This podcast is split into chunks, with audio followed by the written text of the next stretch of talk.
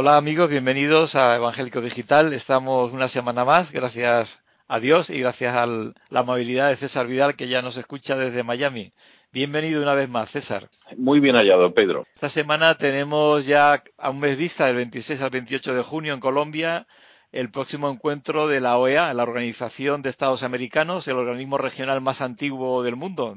se fundó en 1890 uno se pregunta primero a qué respondió este, la fundación de esta, de esta entidad, cuáles eran sus principios originales, qué sentido tenía. De hecho, ha logrado aglutinar prácticamente a todos los principales estados mm, de lo que es América, ¿no? Eh, desde Estados Unidos hasta Argentina, prácticamente todos los estados son miembros de la OEA. ¿Cuál es el sentido de la creación en su origen? Bueno, vamos a ver. Eh, la OEA, propiamente, propiamente hablando, se crea el 30 de abril de 1948. Es verdad que la OEA sí tiene dos antecedentes. Uno es el que tú citabas en 1890, que es la primera conferencia internacional panamericana que se celebró en Washington y que creó lo que se llamó la Unión Internacional de Repúblicas Americanas. Esto fundamentalmente era una oficina de comercio, porque de hecho la Secretaría Permanente que tenía era la oficina comercial de las repúblicas americanas, o sea que no es difícil ver eh, en qué dirección iba, iba la de facilitar el comercio y por supuesto era algo que impulsaba los Estados Unidos. En el año 1910, es decir, un par de décadas después, se crea la Unión Panamericana que bueno, tenía una cierta idea de colaboración entre las repúblicas americanas que fuera más allá del comercio y finalmente sí aparece propiamente la OEA en el año 48 y aparece además eh, yo diría que en plena Guerra Fría, es decir, la OEA no voy a decir que es el equivalente a la NATO, porque no es el equivalente a la NATO, pero sí recordaba mucho a otra organización en Asia, que fue la SEATO,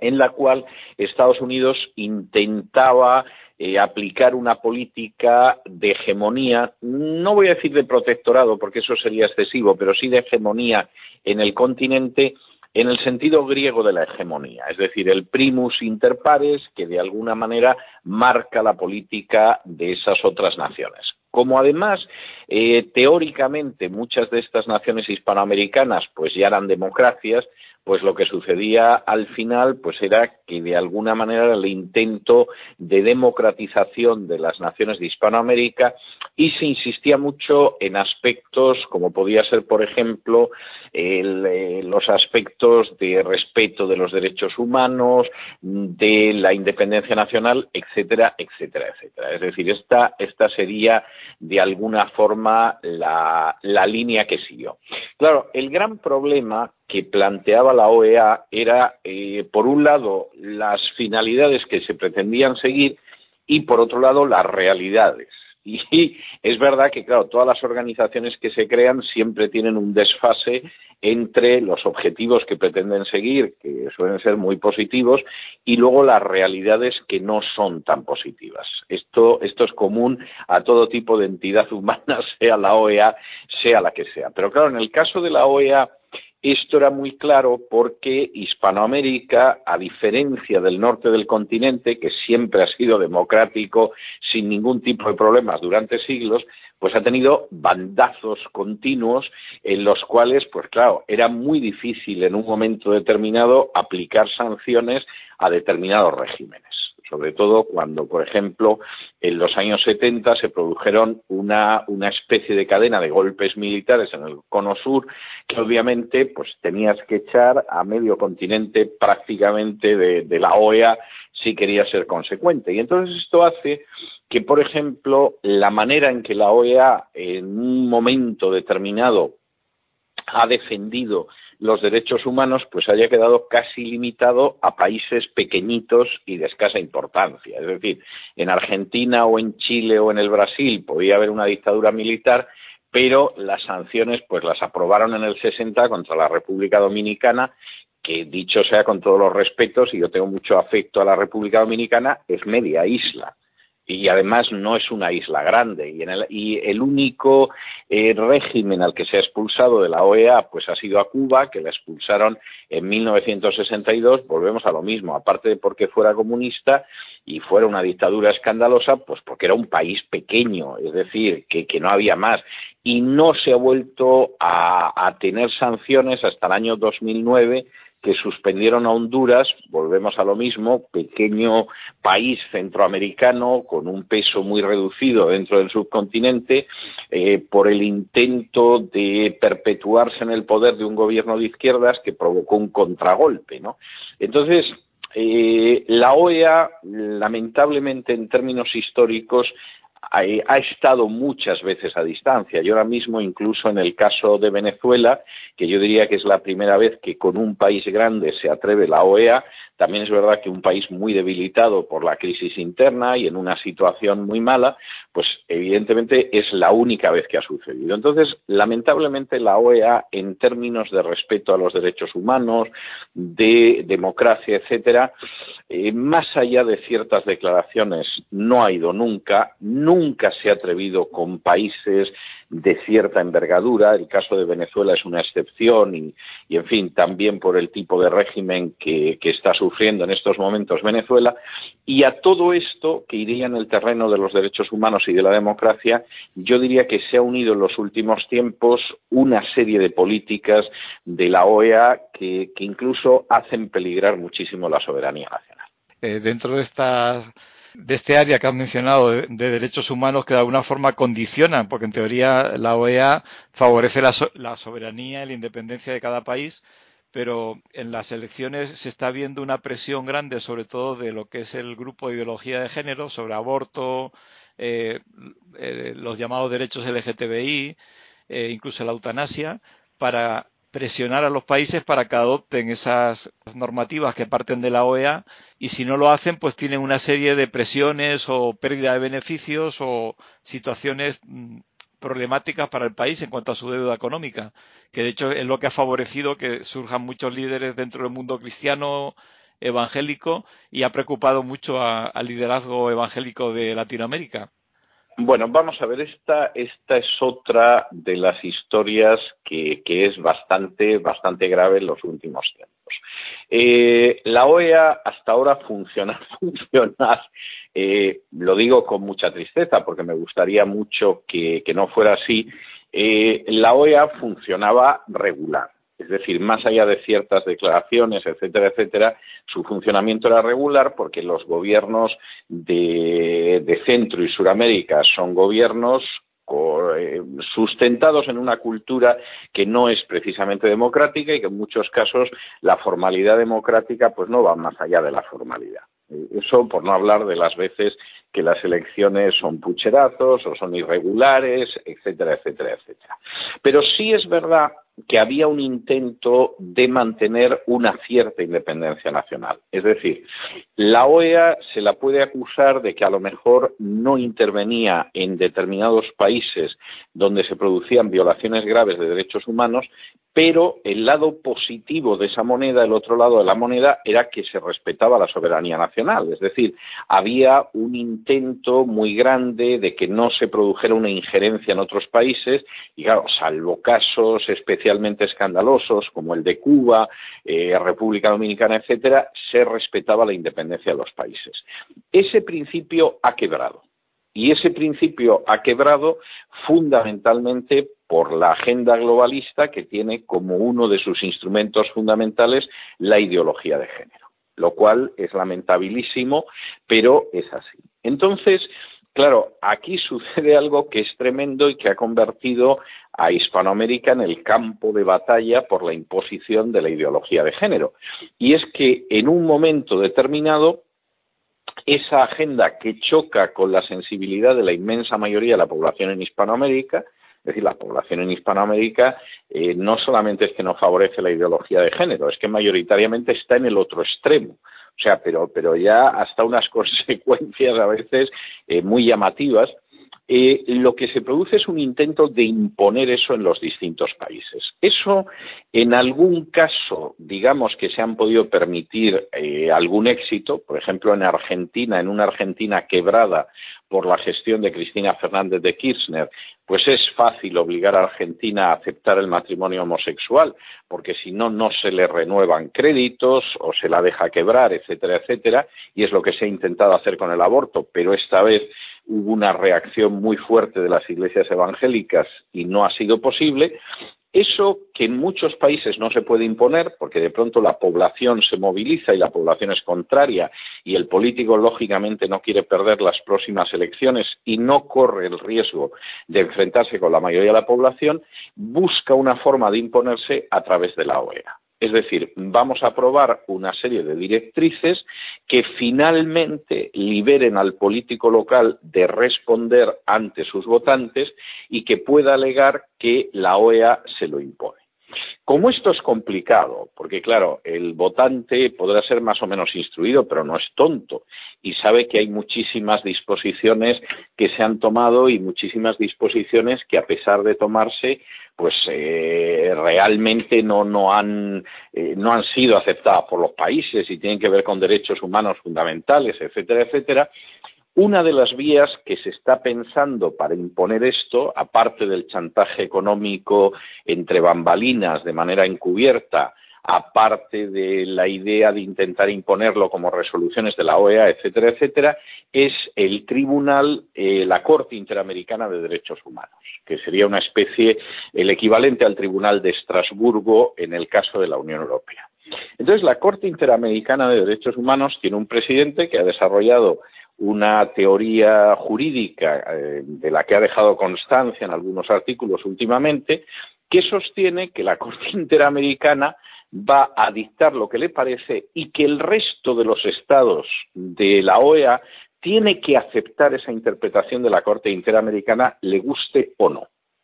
Lo cual es para echarse a temblar. Entonces, claro, en un momento determinado, la Corte Interamericana pues llega a la conclusión de que el matrimonio homosexual está bien, o la adopción de niños por parejas homosexuales está bien, o el adoctrinamiento desde los dos o tres años en la ideología de género está bien, y entonces el resto de naciones, todas las naciones de la OEA, lo tienen que admitir, aunque sea contrario a la voluntad popular, aunque sea contrario a las decisiones de su país, aunque sea totalmente contrario a su ordenamiento jurídico. Esto es intolerable. Esto es absolutamente intolerable. Y el gran problema, y esta es una cuestión que, no se puede obviar,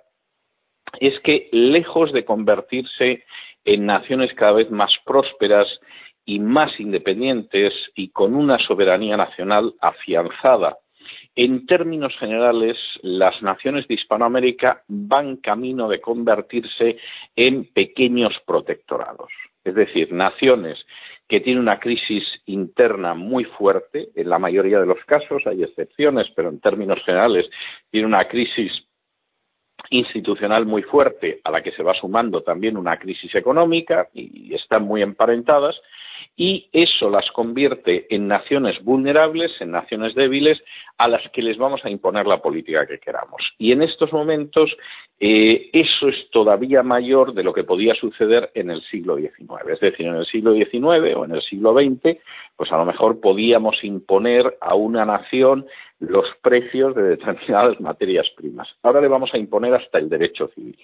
Es decir, le vamos a decir cómo tiene que ser la educación, cómo tiene que ser el derecho civil, cómo tiene que ser el derecho de familia, etcétera, etcétera, etcétera. Y claro, esto al final pues hace que todos estos países no pasen de ser eh, pequeños protectorados. Y eh, en ese sentido, el panorama de Hispanoamérica pues es un panorama eh, muy aciago tal y como se ve. Y quisiera decir que el mayor problema no es Venezuela. O sea, Venezuela es un problema horrible, es espantoso, etcétera pero hacia donde va todo el continente es hacia una política en la cual eh, la crisis se va a ir ahondando en las sociedades hispanoamericanas y además se les va a imponer toda una ideología porque viene desde arriba. Es decir, dejan de ser naciones soberanas con las mayores o menores limitaciones que esa soberanía hubiera podido tener en el pasado, dejan de ser naciones soberanas y se convierten en protectorados que ya veremos en lo que acaban. Eh, mencionabas antes que la inmensa mayoría social está en contra de este tipo de, imposición de ideologías, pero no ha habido organizaciones civiles capaces de, alzar la voz. La Iglesia Católica tampoco prácticamente ha hecho nada para enfrentarse a esta imposición y curiosamente han sido los evangélicos, además no a nivel de denominaciones o de lobbies como a veces se dice, sino a nivel individual, especialmente en el Congreso Iberoamericano por la Vida y la Familia que conoces, eh, estuvimos allí juntos en Panamá, que se han reunido líderes preocupados y que han iniciado un, movimiento para frenar esta, esta imposición. Eh, es curioso, ¿no? Que sea al final el, personas aisladas y provenientes del mundo evangélico los que se levanten para defender el derecho a educar a sus hijos y a que los países sean independientes sin que se les imponga esta política y estos derechos civiles desde fuera. Bueno, yo creo que hay varias cosas que hacen que el caso de Hispanoamérica sea peculiar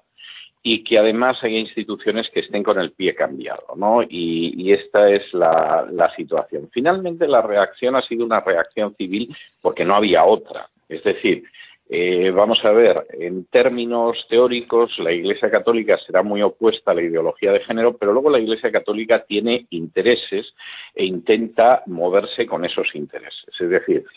hay que tener en cuenta también lo que ha sido la evolución de la situación histórica de la Iglesia Católica en Hispanoamérica. La Iglesia Católica se impone hace medio milenio a sangre y fuego, literalmente, mantiene una situación de enorme privilegio durante siglos, en que además es la única confesión religiosa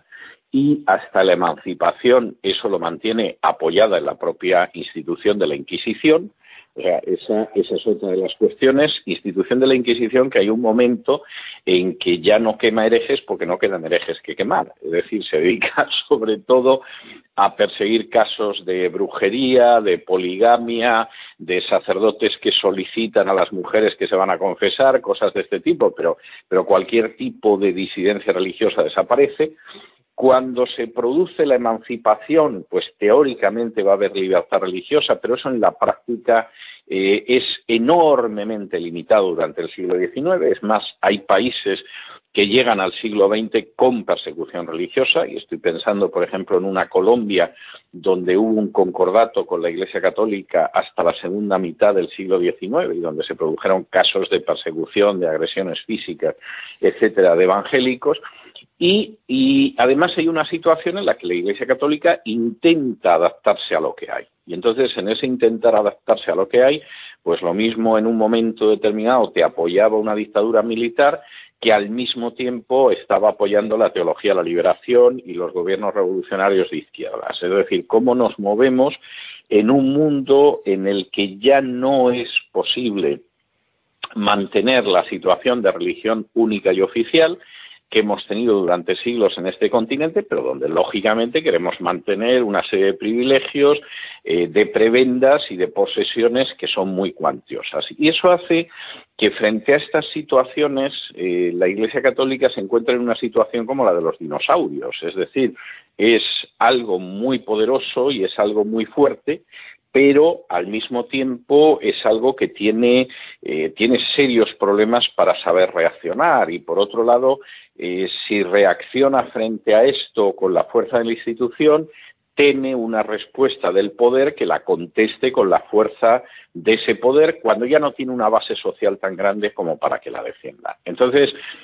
sí que hay católicos y sí que hay organizaciones católicas que son muy opuestos, sí que algún obispo hace declaraciones en este sentido, pero bueno, la institución está en, ese, en esa actitud diplomática de no quiero líos, eh, veamos a ver cómo lo solucionamos, a ver en qué punto podemos llegar a pactar, etcétera, etcétera, porque la institución tiene muchísimos intereses económicos y sociales que quiere mantener,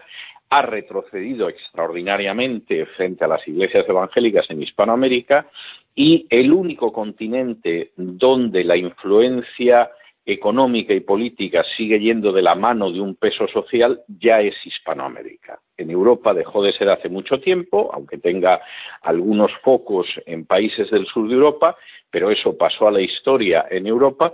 y el único lugar del mundo es Hispanoamérica y entonces hay que saber cómo se juegan las cartas para no perder todavía más posiciones. Y eso implica pues hombre no mantener una postura especialmente valiente y gallarda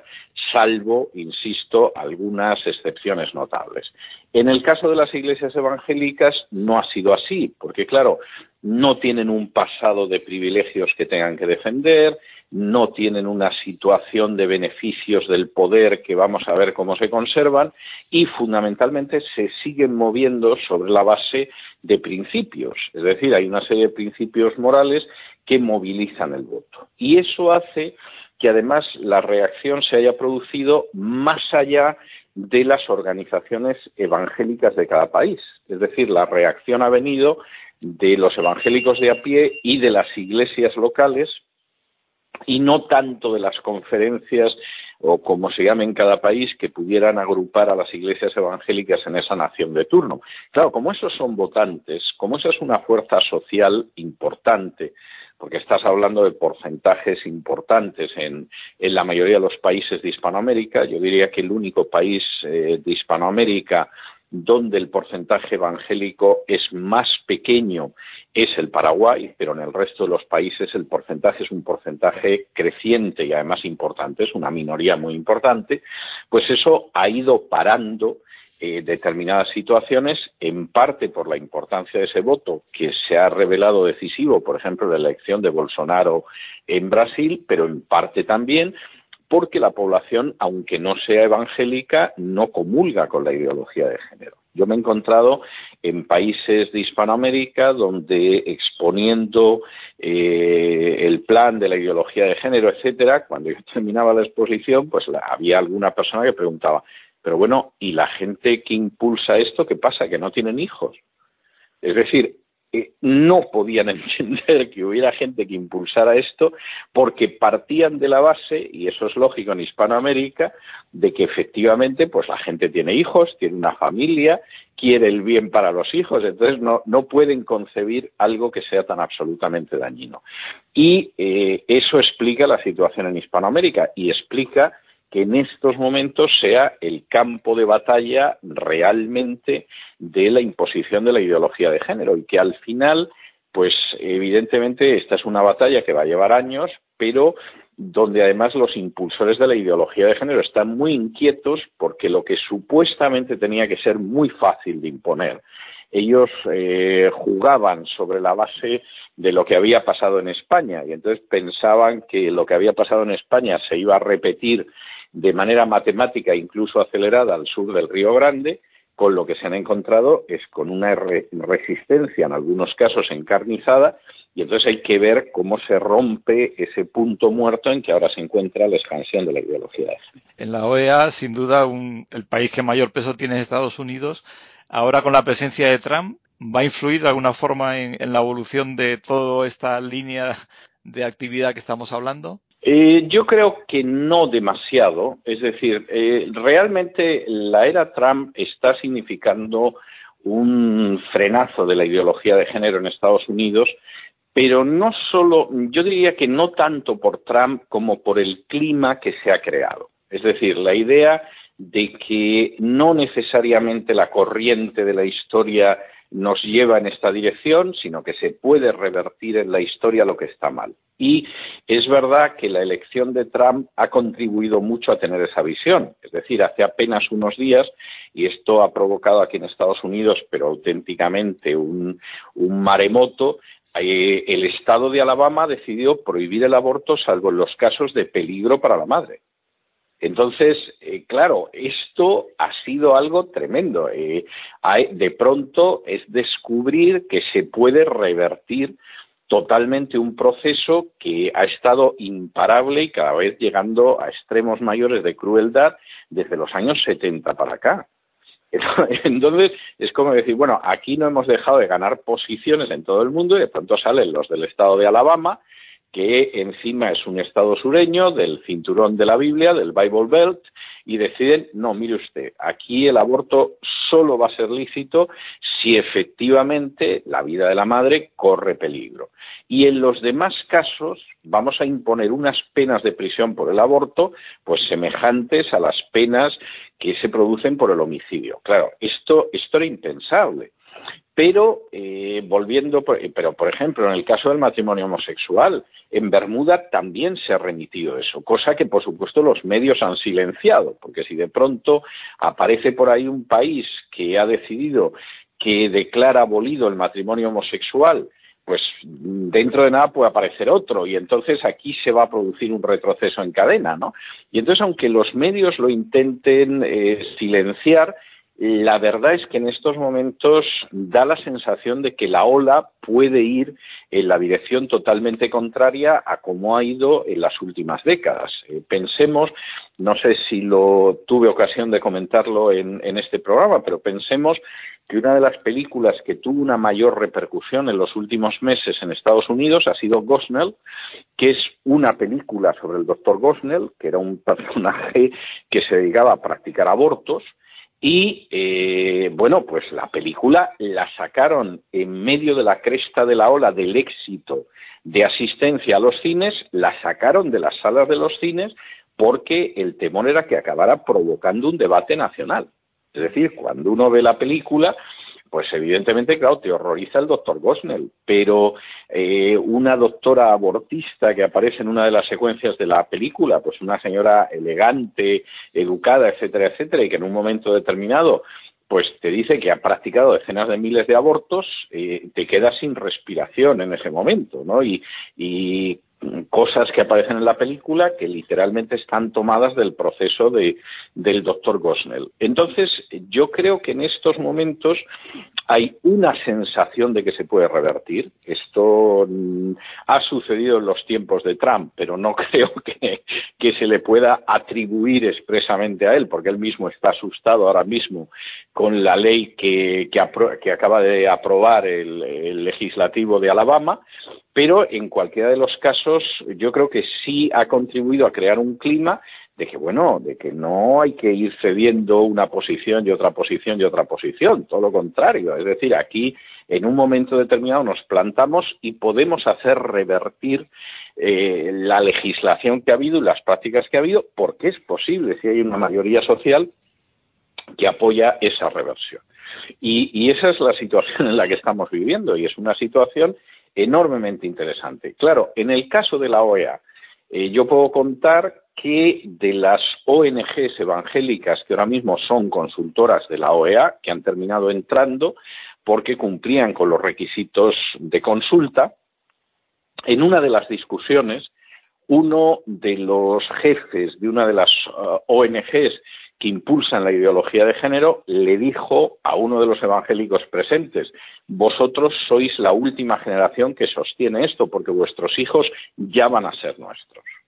Y evidentemente eh, estamos hablando de una batalla a cara de perro en la que se está educando desde los dos y tres años a los niños en esa posición para que finalmente en el plazo de una generación, de dos generaciones, eso se haya impuesto. Pero ese plan que supuestamente tenía que haber ido como una seda y tenía que haber sido como en España, no está yendo de acuerdo a lo planeado. Y entonces ahí los nervios que se, llevan produciendo desde hace tiempo eh, son muy fuertes. El mismo Soros eh, el año pasado, a finales del año pasado, decía que las cosas no iban con la velocidad que tenían que ir y lo decía además en una mezcla de irritación, de sorpresa, eh, de cólera, como diciendo, pero bueno, aquí qué pasa, que esto ya tendríamos que estar en el punto 27 del programa y estamos en el 15. Porque hay gente que a veces cuando hablamos de evangélicos piensa que son pastorcillos de Belén, ¿no? Que aparecen por allí, que estamos hablando de gente que son abogados, que son jueces, que son políticos en ejercicio de alto nivel, que dominan muy bien. Muchos médicos, muchos médicos en muchos casos. Eh, sí, estamos hablando de gente que son profesionales, pero además mucha gente que está en la política activa. Y además están respondiendo, como decíamos antes, al sentir de, un pueblo realmente. Si hablamos de democracia, aunque solo fuera desde ese punto de vista, es que los evangélicos están dando voz a gente, incluso a mucha gente no evangélica, que entiende que el progreso pasa por una cultura de la vida, no, no por la cultura de la muerte,